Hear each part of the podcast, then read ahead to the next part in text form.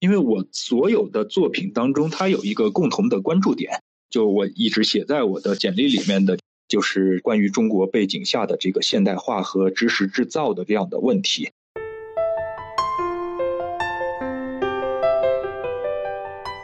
你好，欢迎收听 Let's Talk 播客节目。这是一档面向内容创作者的学习型主题播客。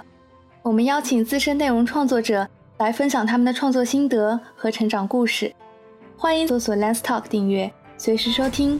下面请收听本期节目。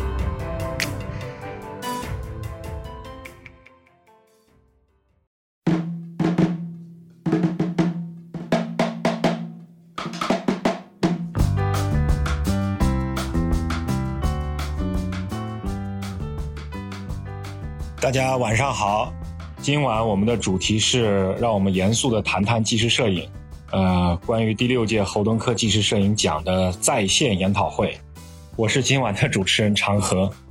啊，今晚我们将从第六届侯敦科奖出发，谈谈侯敦科先生留下的文化遗产以及纪实摄影的现状和前景。啊，今晚的研讨嘉宾有第六届呃侯敦科奖的获奖者陈荣辉。程星浩、苏贾此策，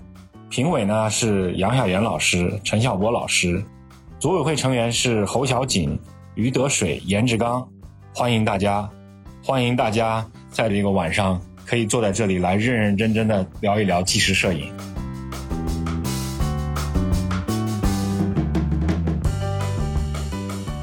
我想继续向三位获奖者提问，这个问题是第五个问题，我想请问。你们是怎么做自己的拍摄计划的？呃，在什么时候你们知道这个项目该结束了？这个问题也非常简单啊，谢谢。嗯，这个问题其实挺难的。就是说，我在拍摄呃自己的这种长线项目的时候，比如像说说城市这个题材，呃，我前期做了一个方案计划，就是按照正常的计划走，就是按照我的时间安排，我做了非常详细的规划。包括拍摄地点、拍摄时间，肯定是要拍摄，就单纯的拍摄可能是需要两年时间的，呃，但是这中间肯定是会有很多偶然性在这里面，会打乱我的一个节奏，我的个人的这种呃时间或者是选择可能会不太一样。但是我觉得，呃，我在做这种摄影规划的时候，最主要还是根据照片本身，就是我跟这个题材我的契合度，我完成了多大的程度，我来判断我这个事情能够做到多大的地步。然后像我现在觉得我的这个量其实还是不够、不太够的，说实话。那么我接下来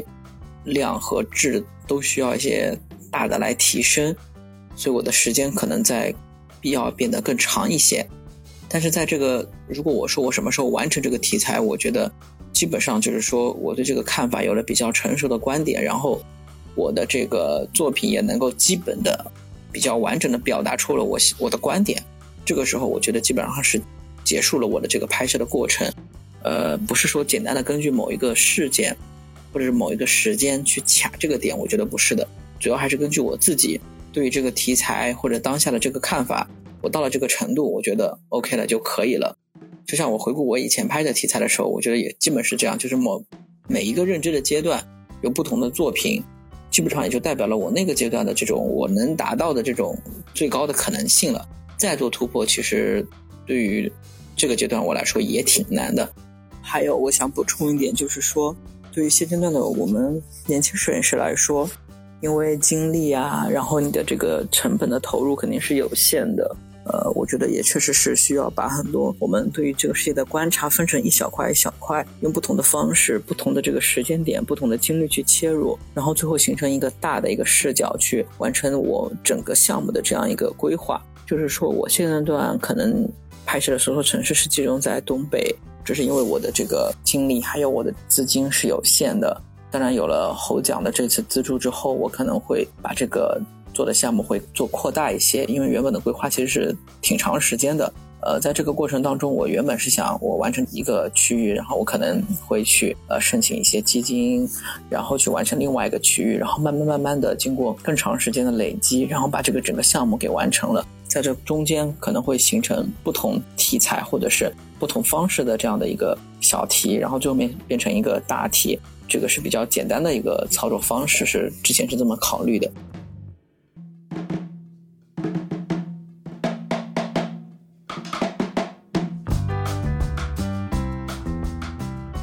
继续回答长河老师提的问题。呃，我觉得对于我来说，就是在刚才的那个呃问题当中，我也做了一些基本的叙述，就是，呃，我的工作方式就是先建立一个框架，先通过阅读和研究建立出来一个框架，带着这个框架进入田野，然后这样的田野经验，这样的我和世界之间的关系，改变了这个框架的有效性。把这个框架拆解了，而在这种过程当中，我获得了某种体感，获得了某种真正的认识，然后在此基础上，我重新建立某一种框架，然后我就以这样的框架来构建我的作品，来回应我在关注的这个问题。那么很自然的，我的作品是以这个问题为呃导向的。那么当我我甚至知道每一张照片它应该是什么样的。它需要有哪些东西才能回应我提出的问题？而当这个问题被解答的时候，它就结束了。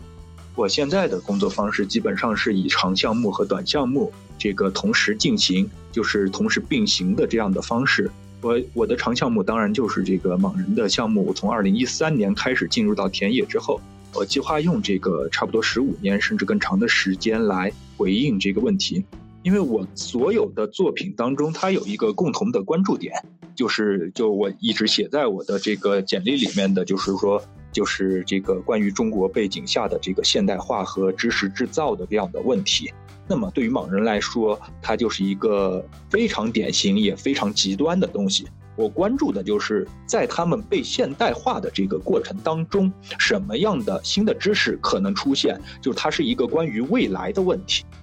那么，它既然是一个关于未来的问题，我就必须要到达那个未来的时间点，我才有可能真正的回应这个问题。这也就是我为什么将要，呃，或者说从二零一三年开始要预留十五年甚至更长的时间，就是因为从那个时候，呃，从零八零九年政府最后一次介入这个莽人的这个现代化之后。这十五年加上之前的这个呃六七年的时间，那么足够使得新一代的莽人成长为能够选择他自己人生道路的这样一个状态。那么他们会如何选择？在这个过程当中，什么样的新的知识被制造？什么样的空间被制造出来了？什么样的选择他们会做出来？那么这就是一个正在发生着的现代化、全球化以及这样的现代化和传统之间的复杂的关系。这就是我在关注的东西。与此同时呢，我都在进行某种一年和两年能够完成的这种小项目。关注过我网站的人会知道，就是我在那个一四年到一五年之间做了一组叫做那个对一条河流的命名的作品，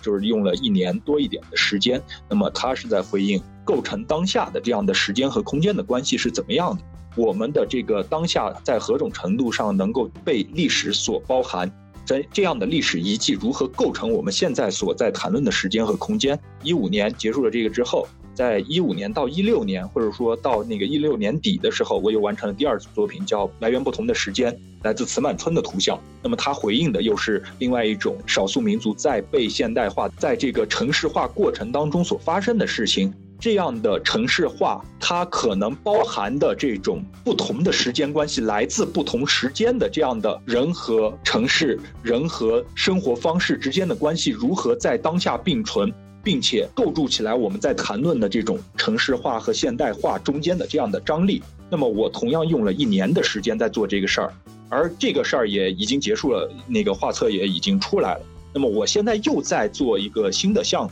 就是它是关于博物学的。我们都知道，中国和西方都有自己的博物学传统。而如果我们回溯到这些传统的开始之处，我们会发现，它往往来自于某种荒谬和偶然的东西。但这些荒谬和偶然，就在之后的话语制造当中，逐渐成为了某种真理的来源。就像一开始所说的，它就是一种知识的制造。而我们现在在使用的话语。我们在使用的真理，实际上它都是被如此这般的制造出来的。那么需要解答这些问题，我就需要找到一个有代表性的事例。那么我找到了这个博物学，那么我自然就是想回应这种博物学的传统。它在这些我们已知的这些传统之外，它是否还有其他的可能？那么我需要制造文本。我就虚构出了一位来自中国晚清的这个博物学家，那么他可能接触到了西方的博物学，也知道中国的这个从这个呃，比如说《山海经》、张华的《博物志》，从《诗经》一直到后面的《本草纲目》，或者说在那个《古今图书集成》里面的《草木典》《秦虫典》等等这些中国的博物学的传统之后。他想要提出一套新的东西来，那么他就去用他的这套东西进行了一次博物学的考察，并且在这个考察之后，他写了一本书。我的这件作品就是把这个书给写出来。并且把它里面的图像给制造出来，那么再选择另外一个视角，一个新的人，比如说就是我本身，我对这本书进行评述和重新的拍摄，那么它又是另外一个层面的知识。那么再来第三个人，在看了我写的这本书之后，哎，他觉得这个地方很好玩，我想去拍一组照片。那么这组照片可能会很感性、很身体，这个很日本。那么他就要让那样去做了。那么这三本书放在一起，你就会发现对同一个。对象对同一个知识的领域所做的完全不同的可能的分类和回应，那么所有这些就构成了某种知识制造的讨论。那么你可以看到，它和莽人的知识制造在某种程度上是同构的。我实际上所有的作品都会围绕这些展开。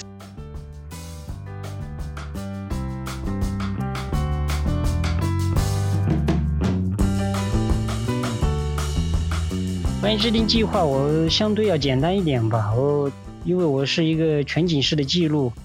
呃，我一般都是按春夏秋冬，比如春天拍什么，呃，夏天拍什么，秋天拍什么，冬天拍什么，然后每年的关注点也有变化。呃，年初的时候，我大概会给自己拟定一个拍摄的计划，比如说，呃，今年我就会重点拍摄那个火塘，因为彝族的火塘在这几年消失的速度越来越快。呃，我就会重点关注火塘，呃，每年都不一样吧，因为我想我做的是一个长期的、长线的项目。你说每年制定必须要拍一个什么样，也不一定，随缘吧。因为有时候你到这个寨子去，你去拍火塘，有可能你会遇到一场葬礼，那么你就会切入到葬礼里面去。呃，一般是 就是这样。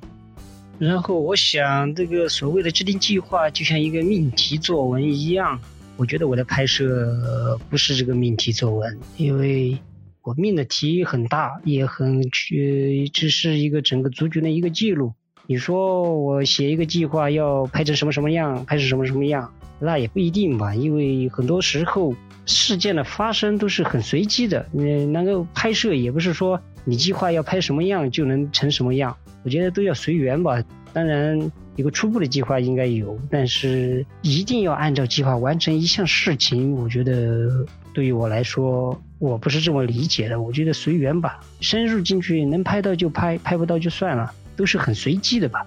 当然，呢，外就很多人觉得你应该是有一个计划或者怎么怎么着。我觉得对一个拍摄一个族群，如果是一个陌生的族群，首先应该是要做很多大量的功课的。比如说它的背景材料、它的文化历史、它的地理环境，这些都要做调查研究，才去能深入去拍。但是我的工作方式不一样，我是从内部发生、内部观察。我从小就生活成长在这里，潜移默化。其实我从应该是我从很小的时候就已经在观察分析我身边的环境了，所以说我直接就进入，直接就可以进行拍摄。呃，然后我对这边的很多习俗、习惯、语言、交通、历史这些我都有了解，都在我大脑里面的。然后我举起相机的时候，我就会知道哪哪个点是比较好的，哪个点是重点，我是这样拍。所以关于制定计划，对于我来说，我是很随机的吧，也相对来说也比较随便一点。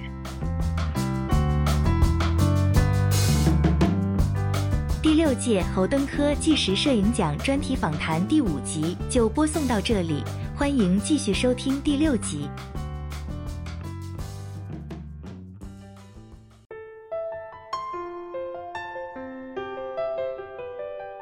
谢谢你收听本期的 Let's Talk 播客节目，